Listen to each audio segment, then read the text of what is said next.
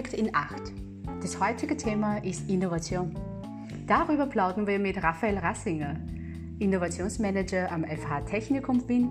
Ich möchte von ihm erfahren, wie er unter Innovation versteht und wie man diese wirklich praktisch umsetzen kann. Hi Raphael, schön, dass du da bist. Hi, danke für die Einladung. Du bist ja in verschiedenen Bereichen tätig und hast ganz, ganz viele Erfahrungen, vor allem zum Thema Innovation. Da habe ich ganz viele Fragen. Was bedeutet Innovation für dich? Für mich bedeutet Innovation, es kommt aus dem Lateinischen innovare, etwas Neues umsetzen, schaffen. Äh, das wäre vielleicht die direkte Übersetzung. Aber was bedeutet es für mich und für ein Unternehmen? Neue Ansätze zu suchen und auch zu finden und das Wichtigste umzusetzen, um auch in Zukunft nachhaltig, profitabel zu sein und einen Mehrwert für die Gesellschaft zu bieten. Viele haben dann doch ein bisschen Angst oder sind sehr kritisch diesbezüglich. Wie viel darf ich dann zulassen? Kann man das vielleicht fachlich irgendwie urteilen? Ja, um innovieren zu können, brauche ich Inspiration, brauche ich aber auch den Mut und die Ressourcen zur Umsetzung. Das heißt, um in die erste Stufe zu kommen, muss ich einmal Altes loslassen können, um später zu sehen, okay, äh, was ist der neue Weg? Was kann ich von dem Alten dann doch verwenden? Ja, und ist für mich ein, ein Mehrwert, den ich in meine neue Ideen, in meine neue Umsetzung äh, gebrauchen kann. Viele haben auch Bedenken, ähm, wenn die Innovation in einem Unternehmen streben wollen, eine eigene Abteilung brauchen oder ganz, ganz viel Umschulung brauchen, also sprich anders machen müssen. Stimmt das? Kann man ein bisschen innovativ sein? Wie kann man das praktisch erleben? Für Innovation ist ganz wichtig das Mindset. Mhm. Oft sind es kleine Schritte, die man setzt, um große Wirkung zu erzielen. Aber selbst bei diesen kleinen Schritten muss das Wollen da sein. Mhm. Und da ist das Mindset wichtig. Ich möchte was Neues probieren oder ich möchte diesen und jenen Prozess verbessern, verändern. Ich muss nicht gleich die Welt oder das Geschäftsmodell neu erfinden. Aber das, die, die Bereitschaft zu haben, diesen, diesen Schritt zu setzen. Und wenn ich diese Mindset habe, dann kann ich kleine wie auch große Schritte setzen. Wie können wir so ein Mindset trainieren? Das geht ganz einfach. Mhm. Ich habe das in der Vergangenheit und mache es auch jetzt so. Mhm. Das ist über diesen Tellerrand blicken. Wie blicke ich am besten über den Tellerrand? Indem ich reise, mich an neue Orte begeben, sei es im Inland, sei es im Ausland, sei es weltweit und einfach sehe, wie andere Probleme lösen oder andere Herangehensweisen, andere Sprachen, andere Mindsets. Und das beflügelt einem automatisch für dieses Mindset und das nährt dieses Mindset. Ist die internationale Erfahrung wichtiger als ein, wir mal, eine regionale Erfahrung oder ist das ganz unterschiedlich? Was sind deine Erfahrungen? Die internationale Erfahrung hilft natürlich sehr. Mhm. Aber es hilft auch, ich kann auch, ich muss nicht immer die Welt bereisen, um innovativ zu sein, aber mich in neue Orte begeben, in neue Organisationen, in neue Strukturen. Was bedeutet das, wenn ich im Inland bleibe? Das bedeutet, dass ich neue Projekte ausprobiere, neue Jobs ausprobiere, verschiedene Projekte in meinem Studium mache oder später auch äh, privat mich engagiere bei verschiedenen Vereinen. Also dieses über den Tellerrand schauen, diese verschiedenen Orte kann ich auf unterschiedliche Art und Weise besuchen. Mhm.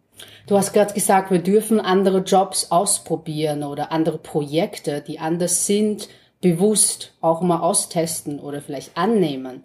Hm, das sind viele möglicherweise vielleicht andere Meinungen, nämlich, ah, das habe ich gerade gelernt oder ich habe Angst, dass irgendwann meine Arbeit nicht gebraucht wird. Wie können wir diese Flexibilität anlernen? Du sprichst was Richtiges an. Ähm, natürlich gibt es da etwas, was man gut kann, ja. Und das wird man nicht aufgeben. Und das muss man auch nicht aufgeben. Man kann ja Neues probieren, indem man Gutes, Altes, Bewährtes weitermacht. Ja, das ist auch wichtig. Man braucht eine gewisse Sicherheit. Und, äh, wenn wir auch gleich politisch werden, ja, ein, ein demokratisches System unterstützt die Sicherheit. Ich weiß, morgen oder übermorgen bin ich auch noch da, auch wenn ich neue Dinge probiere oder hier andere Meinungen vertrete.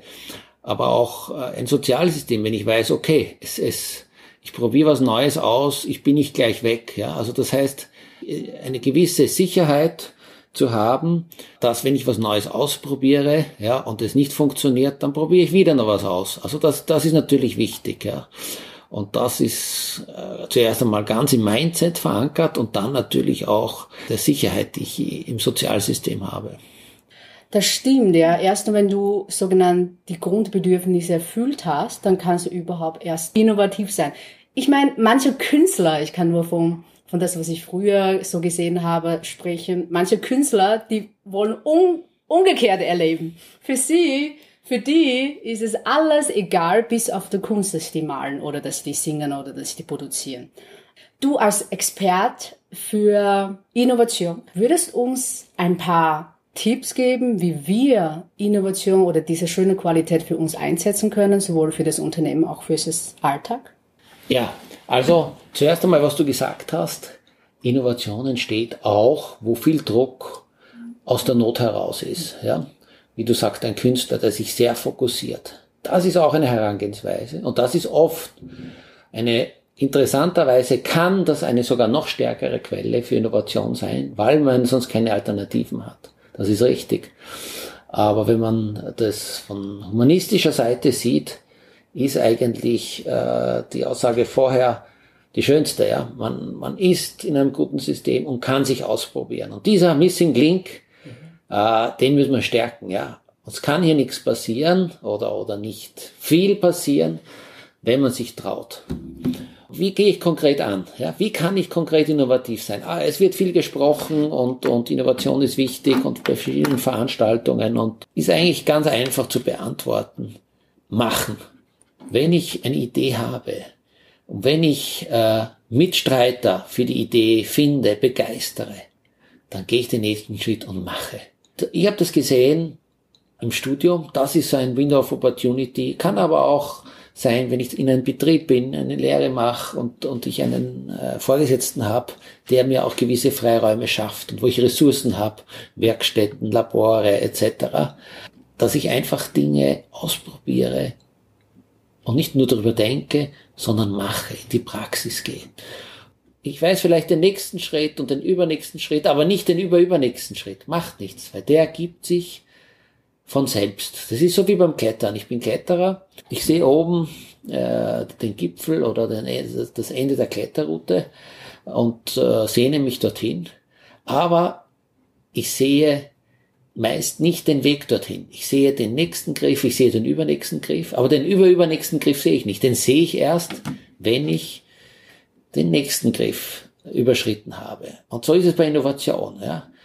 Ich gehe einfach diesen Schritt mit einer gewissen Unsicherheit. Ich habe ein Ziel, oder vielleicht habe ich sogar kein Ziel, ja, und sehe das Ziel. Das passiert auch oft beim Klettern, dass ich auch natürlich den Gipfel oder die, das Endziel auch nicht sehe. Aber ich sehe erst die nächsten Schritte, wenn ich die ersten Schritte setze. Und so handelt man sich weiter.